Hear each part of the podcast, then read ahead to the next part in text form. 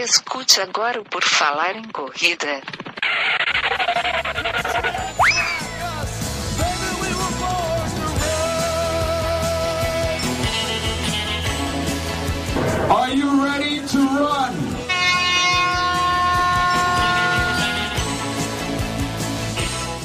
Começa agora mais um podcast do Por Falar em Corrida. Essa é a nossa edição 257. Hoje é pauta livre. O meu nome é Augusto e tenho aqui comigo Guilherme Preto. Tudo bem, Guilherme?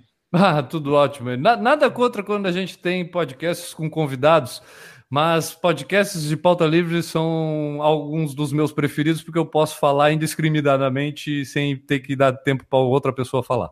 Exatamente. E a outra pessoa que está completando aqui a nossa bancada é Newton Generini, que completa aqui o nosso trio Maravilha. Tudo bem, Newton? Tudo bem, galera? Boa noite, pessoal do YouTube, pessoal do podcast, pessoal que está ouvindo, seja lá onde for. Ô, Enio, se fosse pro Newton vir, eu não tinha falado dessa abertura aí, porque aí É. foi por água abaixo a questão É, de só eu foi, falar foi pro espaço. Vai ter, um- vai ter não um concorrente à altura. Tu não vai deixar ele falar, mas ele vai falar igual, então. Vai ser brava a coisa, mas então é o seguinte, antes de a gente começar a ocupar o ouvido da galera aí, eu quero só deixar lembrado que a gente tem o nosso site, né, o nobre por falar em corrida.com, onde você inclusive tem acesso para um calendário de corridas que a gente produz com muito carinho para vocês, que é o corridasbr.com.br.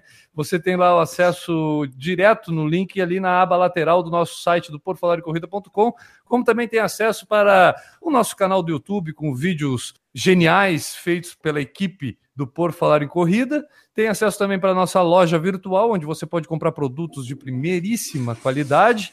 E tem acesso também ao nosso padrinho, né, Enio? O padrinho é onde o pessoal pode, aí sim, né, fazer valer a pena a gente continuar fazendo um podcast. Exatamente, padrim.com.br barra por falar em corrida, você pode apoiar o nosso projeto, ser nosso madrinho, ser nossa padrinha, como já fazem mais de 60 pessoas que no podcast no final elas serão mencionadas aqui. Vamos começar então aqui o nosso papo, pauta livre. Hoje esses podcasts assim sem convidados, a gente tem mais liberdade para falar de qualquer coisa, falar nossas besteiras assim mais livremente. Não que os outros não sejam legais, mas esse remete ao podcast mais raiz, né, que a gente fazia antigamente. Então a gente vai ter alguns assuntos que vamos debater ao longo desses minutos. Posso Ah, abrir já trazendo um assunto do podcast passado, tá? onde Pode. a gente falou, no, no podcast, podcast retrasado, na verdade, o último podcast foi com o Otton, e no podcast que a gente falou sobre 42K de Floripa, depois de falar no final sobre as pessoas que me inspiraram a fazer a maratona, essas pessoas entraram em contato comigo, me mandaram algumas mensagens, então eu queria só- Funciona então isso? Funciona, cara, e elas escutam, elas escutam, porque eu não falei em lugar Legal. nenhum que eu tinha falado delas, e elas escutaram e me mandaram algumas mensagens, né, via WhatsApp, via direct no Instagram.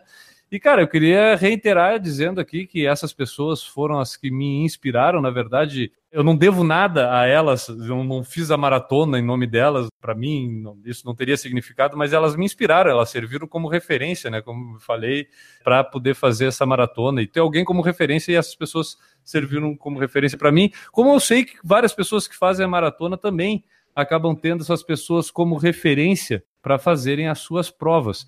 E eu acho que isso até é um assunto. Enio, tu não tem as pessoas assim, aquelas que até clandestinamente tu fica de olho, dizendo, pô, olha aqui, esse cara né, tá assim, assado, ou até fica acompanhando para saber, para pegar pilha para treino, essas coisas. Tem essas pessoas até. São essas pessoas que me inspiraram a fazer a maratona. Eu acho que todo mundo deve ter alguém assim, né? Tem, eu tenho bastante ali no Instagram mesmo que eu sigo, que eu olho, tem bastante gente que eu vejo correndo, treinando, postando os leads, aí os ritmos legais, assim, porra, um dia, quem sabe, eu volto a fazer esse ritmo. É uma admiração com uma certa inveja, né? Porque, porra, aquela pessoa tá fazendo.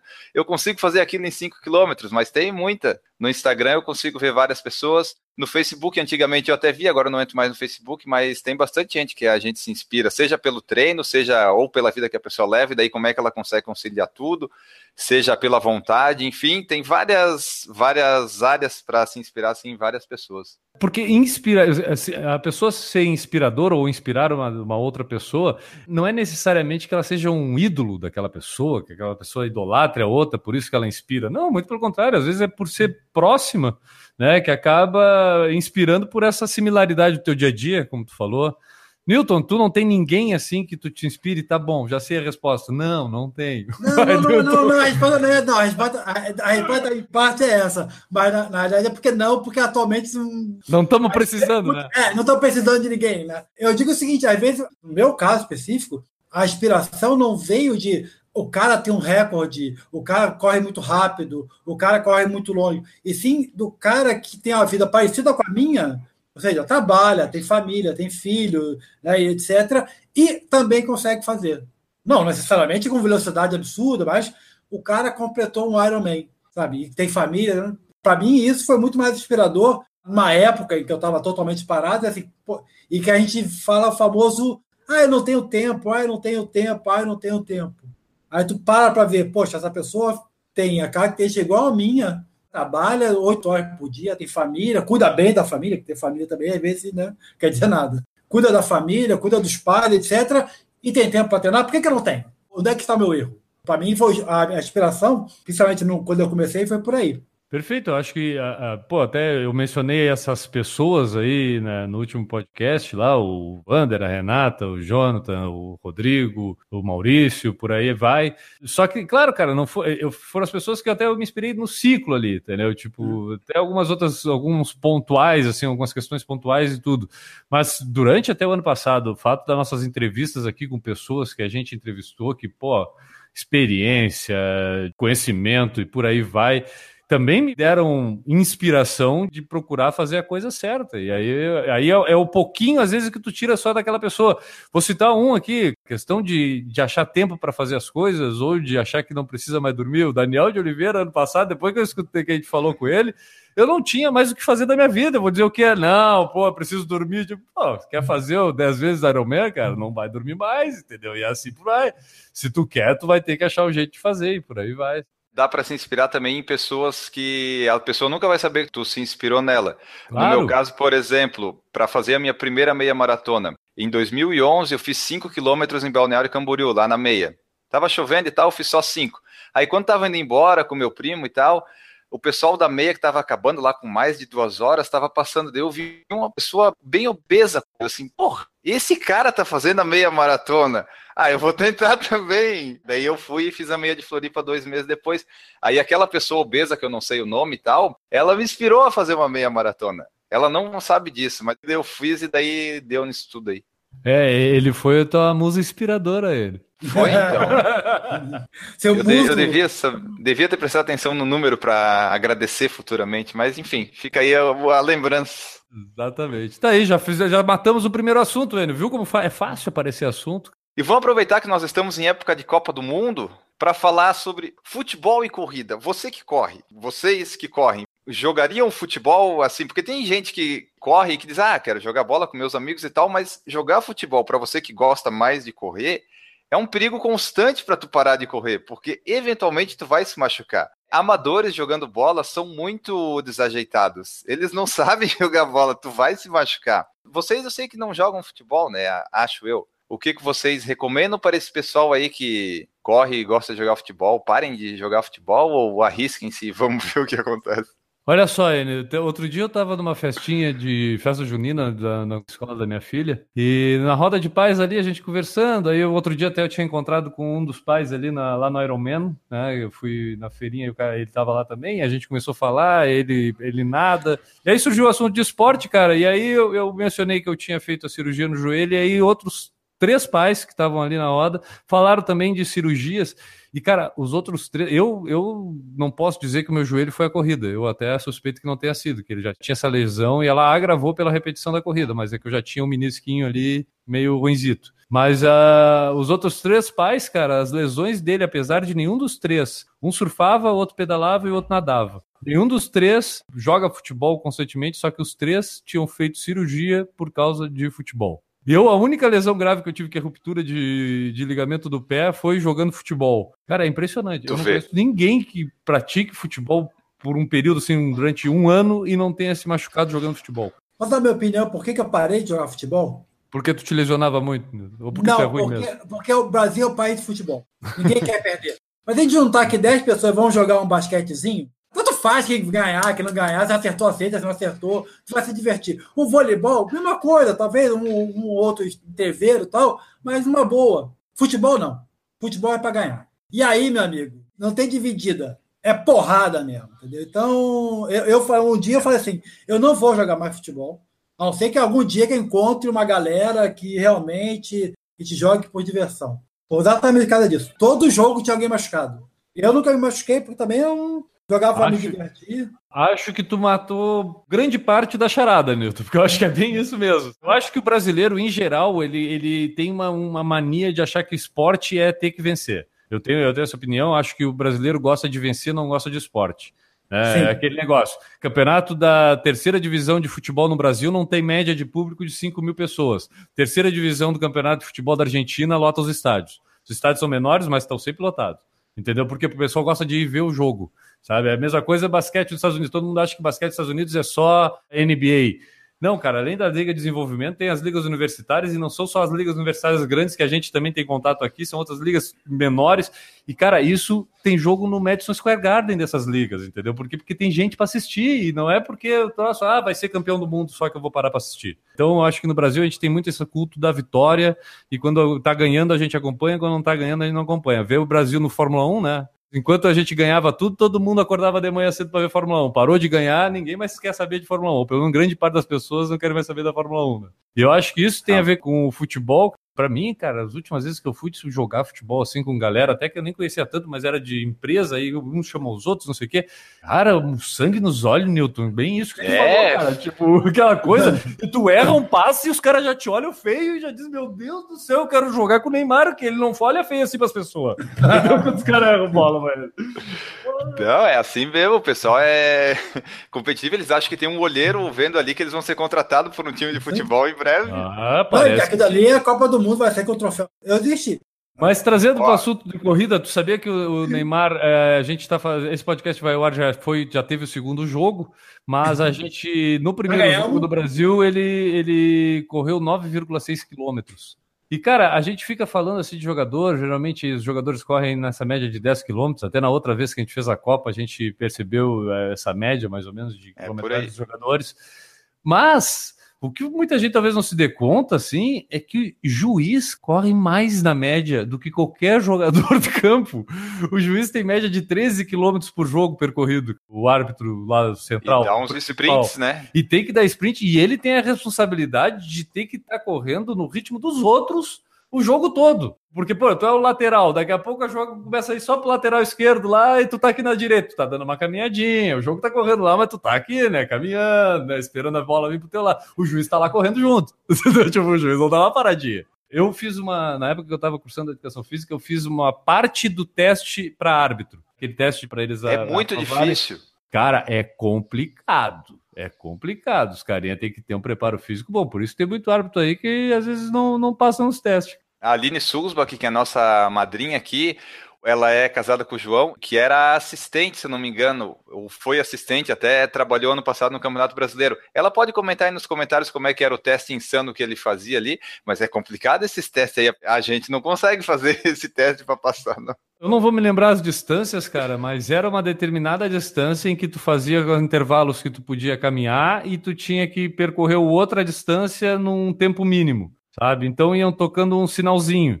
Tocava o sinal, tu já tinha que estar tá na próxima área de distância, sabe? Então vamos dizer, 50 metros tu podia fazer caminhando, mas nos outros 100 tu tinha que correr. Só que tu tinha um tempo para percorrer 50 e um tempo para percorrer aqueles outros 100. E isso ia acelerando ao longo do percurso. E se eu não me engano, cara, chegava nessa margem de quase 10 quilômetros fazendo isso, sabe? Correndo, caminhando e a coisa, ia, a coisa ia acelerando, sabe? Então, pra, às vezes, para percorrer aqueles 100 metros, o tempo que tu tinha descansado no 50 não dava conta, sabe? Porque no 50 às vezes também não dava só para caminhar. Tu tinha que caminhar numa velocidadezinha maior. Então, cara, árbitro de futebol, a gente fala dos erros dos caras, mas o desgaste físico desses caras, e aí é o que é o seguinte, imagina você aí que tá numa prova de 10 km, tá bom? Que a gente corre né, com uma velocidade porque só tem para correr, só tem que correr. Agora imagina ter que correr e tomar decisão, e tomar às vezes decisão é. que tu sabe que vai ter o mundo inteiro depois te cornetando. É, pô, é complicado. Tem que ter fôlego para soprar o apito ainda, que é muito complicado isso. Para soprar o apito, tem que estar tá sóbrio para tomar a decisão certa, né? Nilton, tu já teve vontade de ser árbitro de futebol, não teve, Nilton? Eu fui árbitro de basquete. Eu fiz Ah. o curso, mas aí começou muita politicagem para escalar, eu, não, é, não é minha praia. Eu saí. Geralmente tem essa tal de politicagem, eu já ouvi É. falar disso. Tinha que fazer 10 jogos como estagiário para ganhar o certificado, né? No Uhum. terceiro eu chutei o balde. Deixa eu ler aqui o comentário do pessoal aqui no, no YouTube que falou a respeito disso. O Bruno Luiz disse que não joga mais futebol nem fudendo, pega umas ondinhas, bike já era. Eu conheço muita gente que jogava futebol, que daí quando começou a correr, viu que não dava para conciliar e largou o futebol. Disse, ah, não, correr me dá uma vida, prolonga a vida mais tempo, né? Futebol, volta e meia, tu tá ali com uma lesão parada. A Grade Oliveira falou que a relação dela com o futebol é só o meião, que no inverno ela usa para correr, quando tá muito frio, né? Tem essa função. A Aline falou aqui, ó, que o João, o marido dela é goleiro e quebrou o dedo ano passado, voltou a jogar futebol e quebrou o dedo. Então, quem é goleiro também sofre com os dedos, pelo menos. Não machuca as pernas, né? A Maria Patos falou um negócio interessante. Todo esporte necessita uma preparação física adequada para a prática, e nós fazemos o contrário, praticar esporte para se sentir preparado. E no futebol acontece isso no futebol amador do pessoal jogando as peladas. A pessoa nos prepara para jogar aquele futebol. Nós, bem ou mal, treinamos para correr, né? Já o pessoal que vai jogar futebol é a cada uma semana, sendo que depois do treino tem churrasco, cerveja e mais um monte de coisa.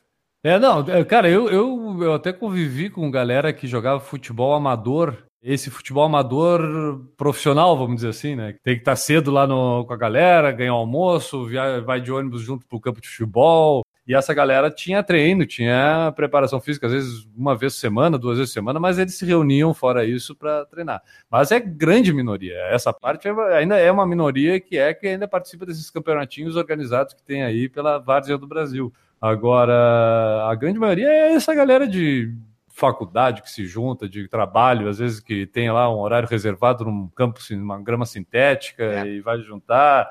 E aí é isso que o N falou, depois tem o churrasco, sei o quê, os caras fazem isso uma vez por semana. É, até lá no trabalho perguntaram: ah, tu não quer jogar com a gente, nosso grupo de quinta? Você tá louco que eu vou sair para jogar futebol? Se eu não sair de casa, às vezes nem para comer, eu vou sair para jogar bola, para me machucar? Não. Cara, mas assim, ó, é, é brabo, cara, é brabo, porque pelo menos nos jogos esses que eu fui de futebol, sempre tem aquele cara chato, cara, que fica querendo reclamar dos outros, entendeu?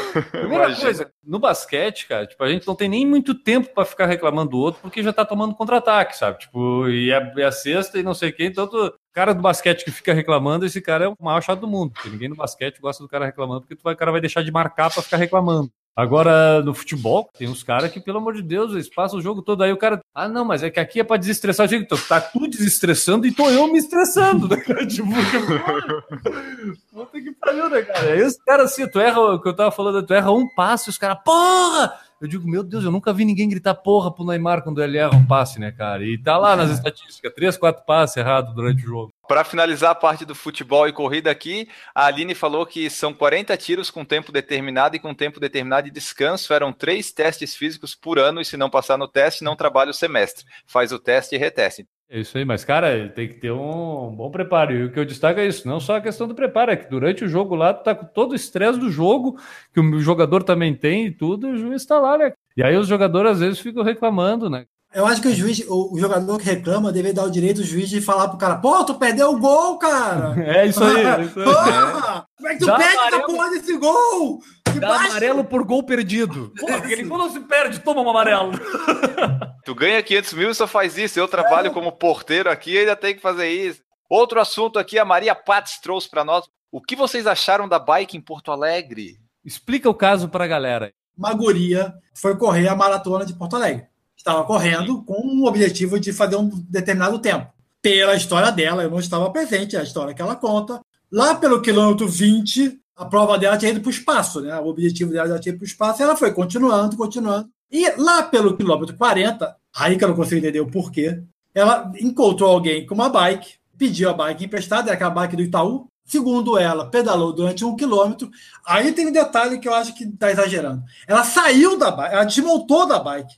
Ela carregou a bike no, né, do, do lado, passou pela chegada com a bike, ou seja, ela não escondeu de ninguém isso que estava acontecendo. Segundo ela, logo depois ela pegou a medalha, que é o grande erro dela para mim, ela pegou a medalha e depois pediu para ser desclassificada por não ter feito a prova. Basicamente, essa é a história contada. Ela diz que morreu, pegou a bike nos últimos quilômetros, mas não escondeu isso de ninguém. Não foi aquela fraude, não foi aquela fraude, entendeu? Entendi. Só depois você pega medalha. Vamos, vamos lá, eu vou só, eu só vou começar pelo final, que eu só quero destacar isso que o Newton falou, ah, de depois pediu para ser desclassificado e tudo isso, às vezes também é gerado pela repercussão que teve aí, né? Já pede. Eu vi o post da própria assessoria dela, também falando que não tem responsabilidade, não apoia, papapá, pipi. Eu achei exagerado até essa Overreaction. questão né? Eu Ah, com sim. certeza, Total. Eu fico imaginando a, a, a personalidade dessas pessoas que estão reclamando dela. Porque, observe, eu acho que ela fez errado. Não há dúvida nenhuma que está errado. Tá? Claro. Porra! Ela não escondeu de ninguém. Tanto é que tem a foto dela Tem carregando a foto dela né? na, na chegada. Não é assim, Exato. a foto dela no quilômetro 40, escondendo a bike. Ela não cortou o caminho, ela usou a Não, bike. é, tá? não, Beleza, não, não. devia, tá É, errado, eu- não, ela tá- aí a discussão é se ela devia ter pego a medalha ou não. Cara, eu tenho um monte de medalha aqui de maratona que eu fiz 5 quilômetros. Todos vocês devem ter, né? Maratona que eu fiz 5 quilômetros, porque é a mesma medalha para 5, 10, 21, 42, kids. O que ela justificou ali, que ela deu uma entrevista pro blog do Harry, né? Ela falou que ela tinha prometido pro pai dela que ia completar a prova porque ele tá doente lá, teve um AVC, sei lá, eu ia entregar a medalha, sabe? Esse foi o motivo dela concluir a prova mesmo depois de no quilômetro 40 dizer que não conseguia mais andar e tal, né? Aí, ah, ok, ela foi desclassificada, só que daí, né, caiu na internet esse tribunal que julga tudo e daí tá lá, foi exposta e falaram um monte da menina. E julga tudo sem eh, buscar o Claro, senão não seria o tribunal, porra. Claro, né? Julga tudo pelo quê? Pela foto da guria correndo com a bicicleta na mão. Ponto. Aí já vou. Aí eu já tenho todos os atributos que eu preciso para poder avaliar e julgar. Ponto. Acabou. Não, não é assim, Eu cara. não consegui entender, eu não consegui entender, cara, é por que, que na porra do quilômetro 39, faltam 3 quilômetros. A não ser que eu estivesse em cima do horário, eu não peguei essa- esse detalhe. Porra, para, senta, descansa, fica sentado uns 5 Ah, minutos. Anda mais um pouquinho, para, senta, toma um cafezinho, tá? eu vou dizer o que faria o Guilherme a tomar essa decisão nesse quilômetro aí que tu falou, Nildo? 39, né? Tu falou? 39, isso. 39, que tomar a decisão de pegar a bicicleta. Na zoeira. Sabe? Tipo, já tô lá, já minha prova já foi pro espaço, já tô caminhando, já tô no oi, oi, oi, passando na frente das pessoas com vergonha, dizendo, ah, que legal, tô me fudendo. Ah, sabe? Já tá naquela vibe legal de tá fudido na maratona. O que, que eu vou fazer? Ah, passou um amigo com a bike, me dá a bike, me dá a bike. Se tivesse passado no ônibus, ela tinha entrado no ônibus, cara. E não passou o ônibus, passou uma bike. E aí a zoeira foi na bike. Eu teria feito isso se fosse pra fazer a coisa da zoeira, entendeu? Acho que essa seria a justificativa e seria legal, porra, que zoeira legal, entendeu? Tipo, É, eu acho que ela não conseguiu pensar nisso na hora, ela só conseguia pensar em acabar e acabou que nem pensou em descansar, parar um pouquinho, já tinha ido o índice pra Boston mesmo pra bosta, né, não precisava mais se estressar com nada, dava pra ir andando, rastejando. Só que o problema de Porto Alegre é que tava gelado, frio e qualquer tempo que tu parasse podia dar um probleminha. Congelava. né, A questão é, é, vamos, vamos, eu vou levar para um lado bem simplista da coisa, assim, mas talvez explique o que eu penso. Chegar numa prova de bicicleta, ela é proibido. Isso deve ter algum lugar no Sim. regulamento que diga lá que tu não pode concluir a prova que não seja correndo. Não, tu Então, não você pode nem usar a bicicleta durante. É, tá vendo? Ainda bem, né? Vacilo dela, deve ter parado 10 metros antes de correr no finalzinho. Isso. Beleza, isso é proibido. Cara, eu não sei se você sabe, mas é proibido também cruzar a linha de chegada sendo carregado por outras pessoas. E várias vezes a gente tem essa cena da galera carregando o cara para cruzar, e isso é colocado como: olha que lindo a cena das pessoas ajudando o outro a cruzar a linha de chegada. Esse cara também vai ser desclassificado do mesmo critério que a guria foi. Ou seja, aplica-se a regra com ela, cara, e ponto, acabou. A a pessoa, ah, mas aí é, é mau caráter, não sei o que. Acho até que a gente pode avaliar um pouco o caráter por atitudes que a gente toma no dia a dia. Mas só com uma atitudezinha, assim, de pegar a bicicleta e ainda depois não esconder de ninguém e tudo isso ser colocado como a pior coisa do mundo, assim, eu não acho nem mimimi, mas é que eu acho que nesse caso específico, eu acho que foi super valorizada a questão. Ô, Guilherme, esse exemplo que tu deu aí, cara, caracteriza exatamente o que eu penso do nossa gente. Tem uma regra. Não pode usar de interferência externa para completar uma maratona. A mina usou a bicicleta, tem que ser desclassificada. Ah, vaca, ladrou, ladra, o Brasil corrupto, etc, etc. Se eu carrego o pobre coitado fudido na vida, todo machucado, e carrego ele até o final, aí eu perdoo. Que lindo, ah, ele Eu merece a perdoo. medalha, ele Porra, teve superação. É o pobre coitado, entendeu? É o pobre coitado. Cara, cara, a regra é regra, É regra. entendeu? A regra é regra. Sinal vermelho é sinal vermelho, não é porque você está atrasado que ele passa a ser laranja, entendeu? Isso, isso. É vermelho. Faixa de segurança é faixa de segurança, não é porque você está atrasado, porque você está no celular que deixa de ser faixa de segurança. Tem que parar. Eu acho que é, caracteriza muito isso. O cara que chega apoiado, coitado, tá tudo bem. A menininha, magrinha, não sei o quê, ai não, vagabunda do cacete. Na maratona do Rio, se eu não me engano, teve o caso de um monte de gente começando a prova no meio da prova. O cara, ninguém me contou. Na meia do Rio que eu fiz, você sai lá de São Conrado, quem conhece sabe. Sai lá de São Conrado, desce lá, para lá, para lá, Pão Duro. Eu vi, ninguém me contou. O cara entrou na Avenida Atlântica, na minha frente, tirou o casaco, saiu correndo com o número no peito, tudo, saiu correndo. Ele não correu 10 quilômetros. Vocês acham, eu vou fazer uma pergunta então. Vocês acham qual deveria ter sido a atitude dela? Minha opinião, vou dar uma opinião já de repente direcionar para vocês. Eu acho que ela tinha que ter abandonado a prova. Abandona Sim. a prova. Tu não precisa concluir uma prova que tu acha que já foi para o espaço. Abandona, pega, vai numa ambulância, pede ajuda, ou então acha um jeito de voltar lá pro negócio, fala com a organização. Abandona a prova. Essa questão, acho que às vezes as pessoas se obrigam, cara, e a gente vê isso seguido nas maratonas. Às vezes o cara quer terminar fudido, sabe? Tipo, para dizer que terminou eu, e, gente... o Milton, eu e o Milton já fizemos isso, meu. Não, mas é, é, é, é, vai se arrastando. Cara, não vou esquecer nunca o marido da Eliana, o Juarez, no meu ouvido falando: tem seis horas para completar. Vai andando, se vira, vai se arrastando. Aí ele ia lá na Eliana, falava a mesma coisa, voltar, tava de bike, ficava voltando para lá e para cá, assim. Vai lá e termina. Se não der, eu falei, eu prometi para mim, se a ambulância encostar em mim, né, nessa maratona aí, se ela eu encostar não. em mim, eu paro. É meu deadline, significa que eu sou o último que eu estou atrapalhando aqui a galera. ah, como não, não apareceu a ambulância, fui até o final. Mas exatamente o que você está falando. Eu fui, parei, sentei no chão, alonguei. Foi cinco horas ficar sentado sofrendo. E, cara, como é uma prova, e eu acho que é por isso que a gente escolhe fazer uma maratona numa uma prova organizada, tu tem que ter um, um amparo. Imagino que na de Porto, maratona de Porto Alegre, pelo nome que tem, tinha ambulância, tinha hum. posto uh, com staff, a organização devia estar atenta no percurso. Se tu tivesse qualquer problema, tu podia buscar o teu socorro, entendeu? É, o da Maratona de Porto Alegre, pelo menos os relatos que eu ouvi, né? É o vídeo que não, o Maico fez, por exemplo ele ficou uns 4 km andando e não passava um staff com bicicleta ou uma ambulância para pegar e tal, né? É patrocinada pela Unimed, mas eu acho que em alguns pontos específicos faltou. Isso ah. para poder levar para o hospital. Tá aí uma coisa que talvez a gente tenha que realmente criticar na organização de uma prova, porque isso é o que deveria ter e não poderia faltar. Não é o kit, não é o preço, não é, é. É, o seguinte, eu paguei por tanto. E, cara, tu me abandonou no meu percurso. Se eu tivesse um, um ataque cardíaco, eu tinha morrido sabe? Não me adianta ter seguro na prova e ter cobertura na prova se, não, se ninguém vier me ajudar ou ter atenção. E quando a gente faz uma maratona, faz uma prova de trilha, ultramaratona e por aí, vai, cara, a gente tá sabendo que vai chegar num ponto de estafa. A gente vai chegar, não é que talvez chegue, a gente vai chegar. E se naquele momento eu não estiver perto de um socorro, ou tiver alguém de olho no percurso para saber se tem alguém morrendo ou não, aí a organização é falha. É, porque eles tinham saber, bom, Porto Alegre tava lá um frio do cacete, tava chovendo, tava vento, tinha que ter em um pontos estratégicos mais coisas, né? Pelos relatos que eu ouvi, não tinha assim tanta ambulância e staff para acudir os corredores.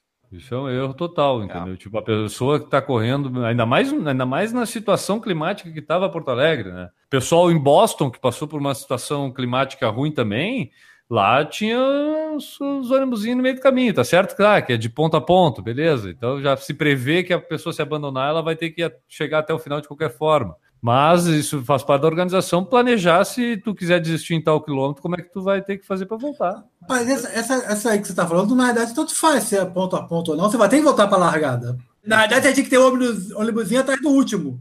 Né? Além da ambulância, o ônibusinho atrás do último e algum staff no meio ali. Eu acho que deveria ter lá de tanto e tanto tempo de, vamos dizer, tem seis horas de prova. Vamos dizer que a partir de uma hora e meia de prova vai passar lá um recolhendo, entendeu? Mas eu acho que tem como planejar uma coisa aí. Não vai ser também nós aqui em 15 minutos que vamos resolver o problema do mundo, mas eu acho que isso deveria estar na prioridade da organização da prova ter atenção a essa questão. Principalmente quando a gente está falando de uma maratona que vai ter desgaste. O cara que termina num tempo bom a maratona, ele, esse cara está desgastado também, não existe isso. O pessoal que corre em ritmo mais devagar é o que vai sofrer mais, porque vai ficar mais tempo correndo, vai ficar mais tempo passando frio, mais tempo pegando tudo, vai ficar mais dolorido e vai, vai sofrendo.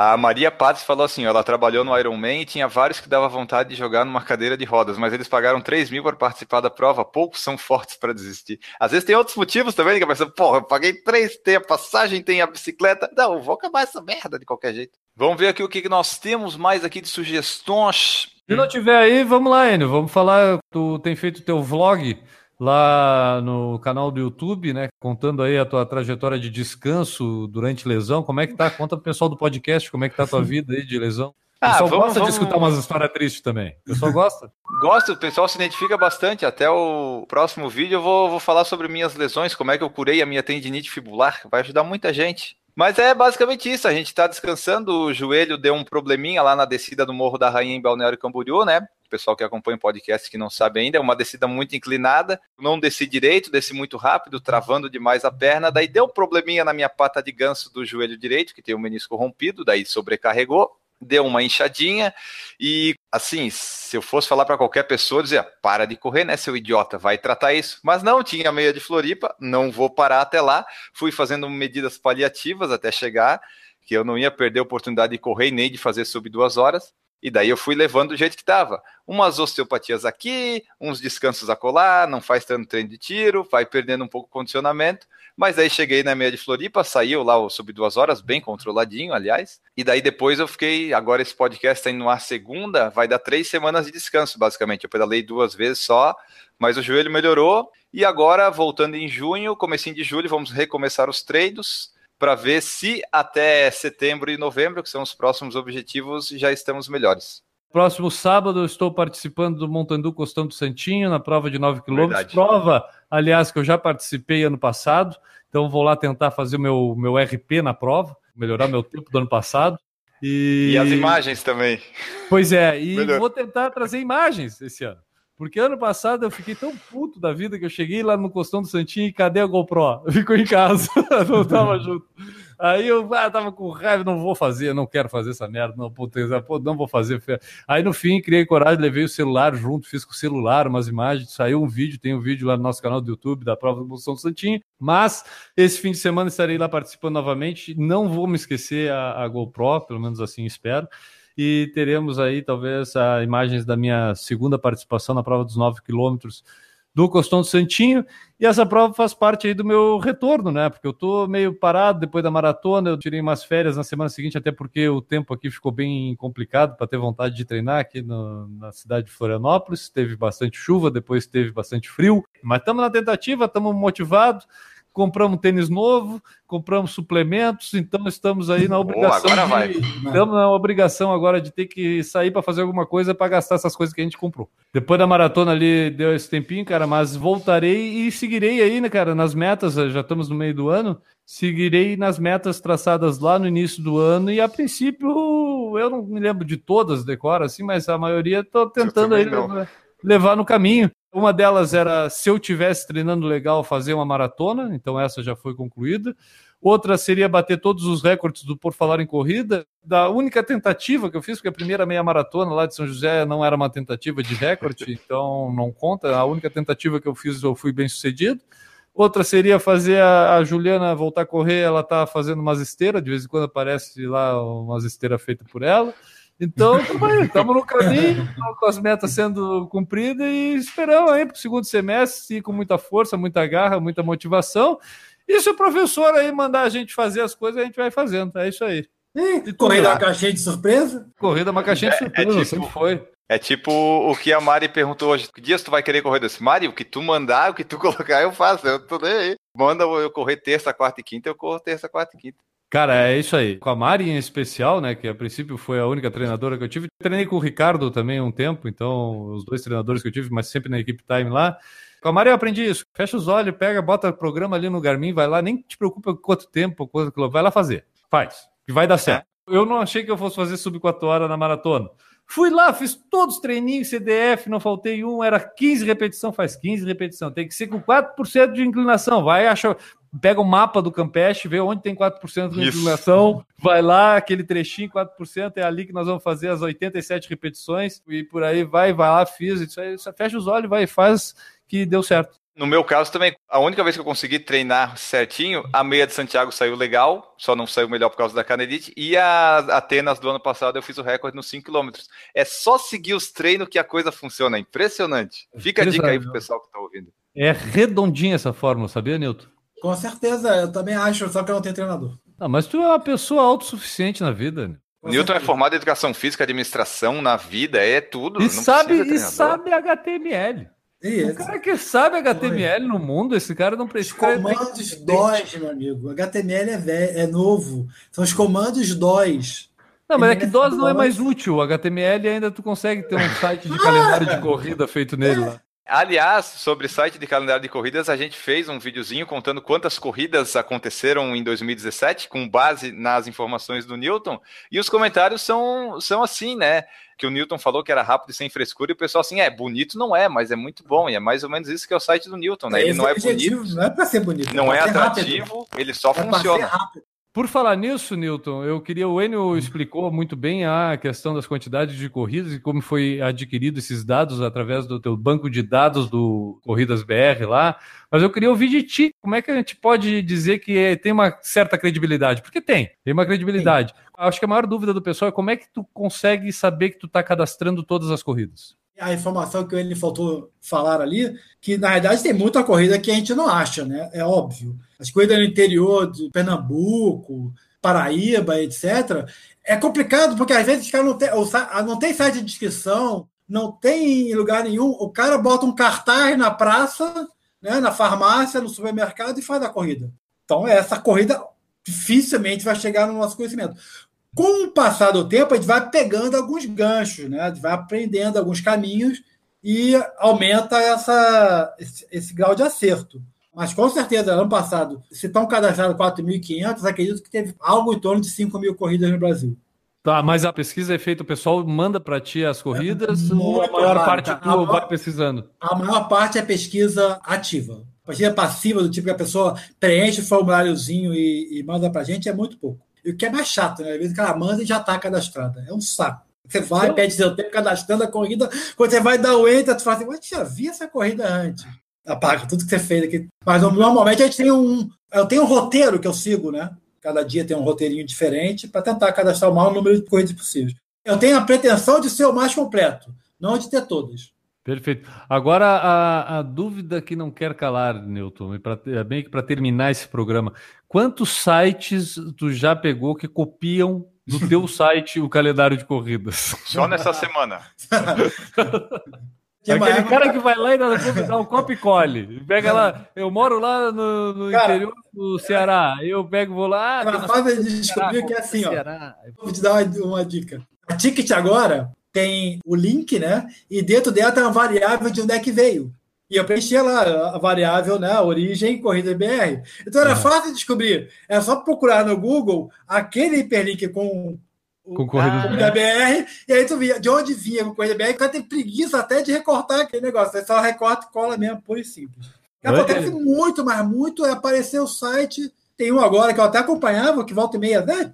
Te pede corrida também, mas infelizmente já foi pro saco. Um que lançou corridas MS, tal, até bonitinho, o site era bonito, até tal, até legal, até usava como, como referência para pegar uma outra corrida, morreu. O paralelo que dá para fazer das, dos sites é que, tipo, a pessoa faz, começa, é bonitinho, tem que manter. É que nem o podcast. Tu vê ah, os é, podcasts cara. que começam é. e acabam. A pessoa tem que ter esse toque, essa vontade, ou sei lá o que, para manter o negócio. Tem uma vez que eu falei pra você, assim, que todo dia eu sou seguidor, assim, de praticamente acho que uns 100 grupos de, de corrida no, no Face. Todo dia tem um novo canal do YouTube de corrida. Todo dia tem. Todo Isso dia. também tem. E aí, o, o, legal é que o nome, cara, é quase o mesmo. Eles ficam mudando uma vírgula aqui. É que não tem mais Vamos falar de corrida, vira falando de corrida, né? É. Falando de caminhada e corrida. Isso que nós não estamos falando dos perfis de Instagram de corredor. Aí, aí, todo, todo dia deve ter. E olha, cara, pior é que isso é a minoria. Tem outros assuntos que é bem pior. Sim. Eu não sei o que leva a pessoa a fazer um canal de YouTube de corrida. Eu não tenho a mínima ideia. Eu acho uma coisa assim. Não, em 2018 não tem motivo para ela fazer um. Já não, não precisa mais. Eu acho assim, Guilherme, é que eu falei com vocês há uns 5 anos atrás. Tem que persistir. Se não persistir, se vai começar meia bomba, não faz. Ou faz meia bomba sabendo que é meia bomba. É isso o aí. problema é que o pessoal acha, resolve fazer sério ah, mas hoje eu não vou gravar. Ah, essa semana não precisa. Ah, não sei o que. Aí daqui a é, pouco. A continuidade que é o problema. É, o Júnior é o seguinte: o trabalho, quando você trabalha mais tempo, não é uma PA, não é uma PG, é exponencial. Eu tenho certeza que esse pessoal que cria essas coisas assim, hoje em dia, no mercado que tá. Cara, é que depende também do, do conteúdo. Eu não, eu não, acho que seja problema da pessoa criar algo sobre corrida, mas é criar algo que já tem um monte de coisa igual, entendeu? Tipo, se é para uhum. fazer coisa igual aos outros, eu sinceramente eu me sinto meio, meio ruim de estar tá repetindo as coisas. Eu posso até ter ideia e inspiração, como a gente começou a falar o programa, em outras pessoas, no que os outros fazem, mas eu tenho que fazer de uma forma diferente, porque se for para fazer igual, deixa o cara fazer. tipo, eu, eu, pelo menos acho que é por aí a coisa. Agora, eu tenho certeza que grande parte dessa galera pensa o seguinte: eu vou criar aqui um canal, daqui a uns dois, três meses, a Adidas está me mandando três caixas ah. de tênis com certeza. Né? Tipo, o pessoal espera isso, né, cara? Aí dá duas semanas eles caem na real, que não deu, não conseguiu 100 seguidores sem ter que comprar no Instagram. E tá pagando a GoPro ainda. Né? É, que é, é, é, a gente fala do, por falar em corrida, ou corridas BR, no caso, corridas SC, cara, de 2009. Então, com 9 anos, 10 anos, cara, na, na Labuta. Vocês são 6 anos na Labuta. É complicado. Uma vez eu contei essa história, né? Primeira vez que alguém que se cadastrou, eu fiquei perguntando por que, que cara se cadastrou essa porra. Até hoje eu me pergunto que Até comentar no, nos nossos vídeos do YouTube, mandar e-mail pra gente do podcast. Eu não entendo o que, que esse pessoal E continua chegando. É impressionante. Não, é brincadeira, cara. É legal. Quando tem essa interação assim, é quando a gente conquista essa interação, que eu acho que essa é a grande conquista. E aí, modéstia à parte, eu acho que o grande, grande diferencial que a gente procura levar no Por Falar em Corrida não que a gente nunca teve expectativa e não tem expectativa também de daqui a pouco a Adidas mandar três caixas de tênis pra gente. Seria maravilhoso, seria lindo, não estou dizendo que isso é feio. Seria massa. Agora, o que eu estou dizendo é que a pessoa achar que isso é meio que consequência da coisa, que vai ser, se fizer isso, dá nisso, é muito simplismo e muito, acho que pouca criatividade, cara. E no mundo da vida virtual que a gente tem hoje, sem criatividade, tu não vai conseguir fazer porra nenhuma. Cara, eu acho que tem um fator muito, muito importante aí, que é o imediatismo a minha educação, né, que é um pouco diferente da do Enio já, é mais diferente ainda do pessoal mais novo. Tu construía aquele campo dos sonhos. Tu constrói, tu vai batalhando, vai batalhando, vai chegando gente. Agora o cara quer construir já tem gente. Enquanto tá construindo, entendeu? Tô, tô fazendo a arquibancada e aquela gente sentada nela. Pô, cara, não é assim, cara. Tu constrói o estádio, faz o jogo, distribui gratuito e assim vai. É. Esse passar do tempo, o pessoal não aguenta. Entendeu? Porque não dá certo. É óbvio que não vai dar certo. E esse imediatismo gera umas coisas meio sem sentido. E eu não, não tô nem criticando a pessoa que faz ou não faz. É que, para mim, eu acho que a, a, a, o nexo da coisa não tem sentido. Porque a pessoa hoje cria, por exemplo, um perfil com tendência comercial do Instagram e ela já põe na primeira parte do orçamento dela é o comprar inscritos, comprar uhum. seguidores, entendeu? Já tá lá no orçamento dela, que aí em três semanas ela tá com 40 mil seguidores, sabe? Aí ela ganha... curtindo a foto, é muito massa isso. Foto. Aí, mas aí fica dando, não mas segue é... nada. Não, cara, mas é. aí a coisa sem nexo, a pessoa meio que, eu não sei, isso pra mim, é, desculpe você que, que, segue essa linha, né, mas é burrice, porque por mais, ah, o cara compra inscrito, né, acusando o cara de ser, o problema é dele, porque não serve pra porra nenhuma, o cara tá jogando dinheiro fora. Se não tem um, um sentido em tu fazer aquilo, se não tem uma busca, um sentido para fazer a coisa, é jogar dinheiro fora, porque aquele inscrito que está comprando, ele não vai interagir contigo, ele não vai te mandar uma mensagem, ele não vai te dar um feedback do se tu que está fazendo é legal não. ou não é entendeu? E se não for para fazer por isso, cara, não tem sentido. E aí o que eu tava falando do Por Falar em Corrida, Newton, é que assim, ó, a gente optou pelo padrinho, cara, e que foi uma ideia que o Enio despertou definitivamente, que ele disse assim, ó, cara, temos que fazer porque é, eu acho que tem gente que quer nos ajudar. E aí eu consegui até perceber depois, superando a nossa expectativa do que a gente consegue com o padrinho, de ver que essa é a ordem certa que a galera deveria até procurar. Entendeu? O cara que começa um canal hoje querendo fazer coisa de corrida, esse cara já devia ativar um padrinho dar chance da galera que está querendo ver coisa legal de corrida avaliar e de repente apoiar ou não apoiar esse cara. Não esse cara esperar uma marca sustentar ele, entendeu? Porque, cara, não tem sentido. Eu, sinceramente, eu acompanho vários canais aí, a gente sabe de quem está falando, que fala de tênis, que fala de produto de corrida, e o cara recebe isso, recebe aquilo. Que credibilidade tem o cara que faz só anúncio patrocinado? Tu tem certeza que esse cara vai dizer que aquele tênis é ruim? Se o tênis for ruim? Tu vai correr de Olímpicos uma maratona? Não vai, sabe? Tipo, não vai, cara. Outra coisa que é importante também é porque é, as coisas vão acontecendo, as pessoas vão aprendendo. Nenhum Adidas não vai olhar quantos seguidores você tem. Ela não é burra. Entendeu? Ela já aprendeu que o pessoal compra seguidor. Ah. Então eu não vou olhar seguidor. Na melhor das hipóteses, eu vou fazer uma experiência. Vou, vou fazer uma experiência aqui, vou fazer um negocinho contigo aqui e ver o que acontece. Então, se você tem um milhão de seguidores, meu amigo, e eu fizer uma, uma ação com você, quer dizer que eu vou querer pelo menos vender 100 pares de sapato. Se eu não vender 100 pares de sapato, esquece, nunca mais aparece na vida. Mas, Pô. Newton, deixa, deixa eu te decepcionar em parte, em parte, tá? Porque é. eu concordo contigo. Mas, infelizmente, grande parte dessas marcas delegam a sua parte dessa interação social para algumas empresinhas que elas vão no cara que tem mais, sem querer saber se esse cara comprou ou não comprou uhum. o seguidor. Infelizmente, eu não sei se o pessoal não tem uma tecnologia que consiga perceber isso, eu acho meio difícil. Mas é, eu acho que é mais provável que esse pessoal não saiba usar esse tipo de tecnologia. Eu acho que, eu, acho que é... pegadinha do cara que tem número de seguidores. Eu acho que a maioria, que a maioria dos caras é preguiça e falta de conhecimento juntos. Aí dá merda. Das duas, uma você tem que ter. Ou você sabe e é preguiçoso, ou tu não sabe, mas é, é, é frustrador.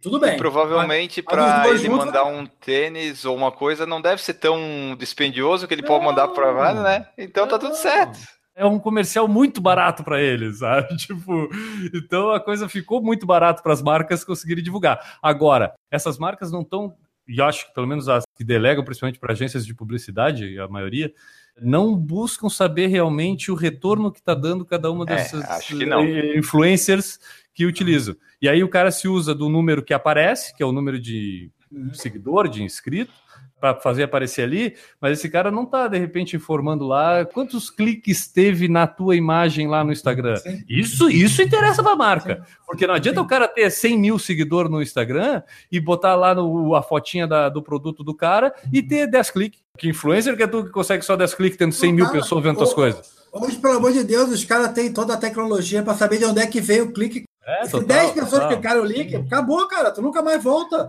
Quem quer conhecer Vai. dessa parte de redes sociais aí, eu só vou deixar para fuçar num site tá, chamado Grow Social. Tá? É, é Grow de crescer, né? G-R-O-W Social. Aí vocês vão ver o que tipo de ferramenta que existe para as pessoas que estão por trás. É aquele negócio, tu não está vendo lá, mas as pessoas estão usando tudo esse tipo de programa aqui. Uhum. Entendeu? Tipo, é o tipo de coisa que faz tu administrar a coisa para crescer em número. O que acontece? Tem gente que sabe fazer a coisa chegar onde que se quer, que é esse retorno do lead, tu achar a pessoa que quer o teu produto e uhum. essa pessoa tu manter do teu ladinho, coladinho contigo ali para tu poder empurrar as coisas para ela. Isso é o que interessa. Isso, isso muita, até hoje se pensa que vem da quantidade. É aquela coisa, quanto mais lead eu tiver, mais chance eu vou ter de achar dentro desses números de lead que eu tenho pessoas que vão querer comprar o que eu estou para vender. Só que eu acho que isso vai tende a se inverter um pouco no futuro para uma coisa tipo uh, a qualidade desse lead. E aí não adianta tu ter 100 mil leads se desses 100 mil, 50 mil é fake. Para terminar o assunto, pelo menos da minha parte aqui, olha para a qualidade das coisas, cara. E, e digo qualidade dentro do teu gosto das coisas. Sabe? Tipo, a gente falou aqui lá no início do programa de inspiração. Provavelmente as pessoas que me inspiram não vão ser as mesmas 100% das pessoas que inspiram o Enio, que inspiram o Newton. Então, cara, a gente tem que buscar as coisas que a gente gosta, ficar ali dentro no meio das coisas que a gente gosta, sem ir muito pelo ah, fulano de tal tem 300 mil e fulano de tal falou isso, aquilo outro. Por exemplo, botamos um vídeo lá, tem 200 views o vídeo do Salcone, tem quatro mensagens dizendo que os caras estão procurando para comprar o tênis. A fila devia ver isso, a Salcone, a ASICS. Já vendemos muitos tênis para eles. O Kenya Racer mesmo só é o que é no Brasil depois do que o Enio fez o vídeo do Kenya Racer lá. Fica patrocinando atleta de elite de graça para patrocinar o Enio. Nós estamos aí, né? Precisando. Beleza, eu só quero terminar é. dizendo que eu prefiro ser patrocinado pelos padrinhos do que por qualquer outra marca. Tudo que a gente ganha com os padrinhos, mais todo o amor que a gente tem por eles e que eles têm por a gente, vão ter que oferecer isso pra gente, pra gente ver se vai querer. Bom, pessoal, essa foi a nossa conversa de pauta livre, vários assuntos pertinentes ao mundo das corridas. Se você gostou, você comenta, você diz o que achou, o que você quer numa próxima edição. Comenta aí que é o seu feedback é sempre muito bom. Antes da gente ir embora, lembrar do padrim.com.br, como o Guilherme falou ali. Você pode ser nosso padrinho ou madrinha, fazer parte aqui. Já somos 60, em breve seremos 70, 80, 90. Seremos o maior canal de corrida com apoiadores no Padrim. Isso está perto de acontecer. Apoie lá, faça como todas essas pessoas. Alexandre Oliveira, Aline Sulzbach, Antônio Monaschi, Aristóteles Cardona, Beatriz Carvalho, Betuel Sanguineto, Bruno Silveira, Cauê Gastardi, Cíntia Aires, Daiane Freitas, Danilo Confessor, Dejaldir Santiago, Diego Inácio, Douglas Godoy, Eduardo Guimarães, Eduardo Massuda, Eric Ito, Fabiola Costa, Fernando Loner, Fernando Silva, Francisco Carlos, Giovanna Calpe, Gustavo Issa, Henrique da Gama, Henrique Cotsian, Everton Ribeiro, Janir Marini, Jonathan Davi, Jones Maicon, Jorge Oliveira, Juliano Colodete, Júnior Menezes, Leandro Campos, Lorna da Silva, Luiz Oliveira, Marcelo Oliveira, Marcos Calil, Marcos Cruz, Marcos Tenório, Maria Gabriela, Michel Moraes, Nádia Lemos, Natan Alcântara, Paulo Neri, Regis Chachamovic, Renata Mendes, Ricardo Kaufmann, Ricardo Silvério, Roberta Pereira, Rodrigo Dacol, Samu Fischer, Thiago Souza, Vladimir Assis, Wagner Silva, Washington Lins. E agora vamos embora porque estamos já sem tempo e você está chegando ao fim desse podcast junto com a gente. Newton Generini do corridasbr.com.br, mais uma caralhada de site que eu não lembro mais os nomes. Diz aí teu tchau e onde é que o pessoal pode achar essas coisas todas.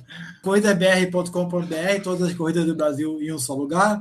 triatlonbr.com.br, todas as provas de teatro, do ato e aquatlon em um só lugar. As maratonas pelo mundo, esse, é- esse tem que declarar, as maratonas pelo mundo.com.br. É um site que fala sobre as maratonas que vão ter no mundo inteiro, principalmente, óbvio, no Brasil. As maratonas As do mundo. maratonas pelo mundo. Se não for carioca, não entende. Bom, pessoal, conheçam ali os sites do Newton, são atualizados constantemente, diariamente, ele quase não dorme. Guilherme Preto, seu tchau e vamos embora. E no meu tchau vai ficar para todo mundo que continua treinando aí depois desse meio de ano que estamos completando esse semestre, ciclo semestral de nossas vidas. Então, as pessoas que estão aí firme e forte correndo para o segundo semestre, um abraço para todo mundo e bons treinos para vocês. É isso aí, nós vamos embora e eu quero só deixar a lembrança aqui para o pessoal que a Maratona de Porto Alegre do ano que vem já tem data, é dia 2 de junho, e a 42K de Floripa vai ser dia 23 de junho, no feriado de Corpus Christi, como a gente tinha informado no podcast passado. Então você já pode se programar aí para correr as duas maratonas no mesmo mês. Um grande abraço para todos vocês, voltamos no próximo episódio, tchau. Errou! O Google lançou hoje o seu Google Podcasts, então você pode procurar o Por Falar em Corrida lá para ter o Por Falar em Corrida no Google Podcasts. Não é mais aquele. Não precisa mais de aplicativos terceiros do Android. Tem o Google Podcast que você pode baixar o Por Falar em Corrida lá também. Estamos aí em todos os lugares. Agora- O Spotify tá quase, né? Mas o Spotify tá emperrado ainda. Agora vai, agora vai. Errou! Por falar em corrida.com, onde você inclusive tem acesso para um calendário de corrida. Caiu alguma coisa aí, Nilton. Segura. Errou! Duas, duas coisinhas. Primeira, mais importante, perdemos o combo? Não, isso aí eu, eu não tô mais ligando. Ah, perdemos o combo do Ultimate. esse é um milagre. Esse foi, foi antes da antes da, da meia de Floripa. Corri na, no sábado e corri na quarta. Daí o combo ia perder. Disse: Ah, você não fez seu combo. Ah, vai te fuder, eu não vou sair pra pedalar mais 10 minutos por causa disso. Deu 511 Aê. dias, acho, um negócio assim. Tamo, tamo livre, tamo É, livre. é novo a mais? Agora, se der combo, deu. Se não der, eu não vou sair de casa pra andar. Já passou É dos 500 dias, tá bom pra caramba.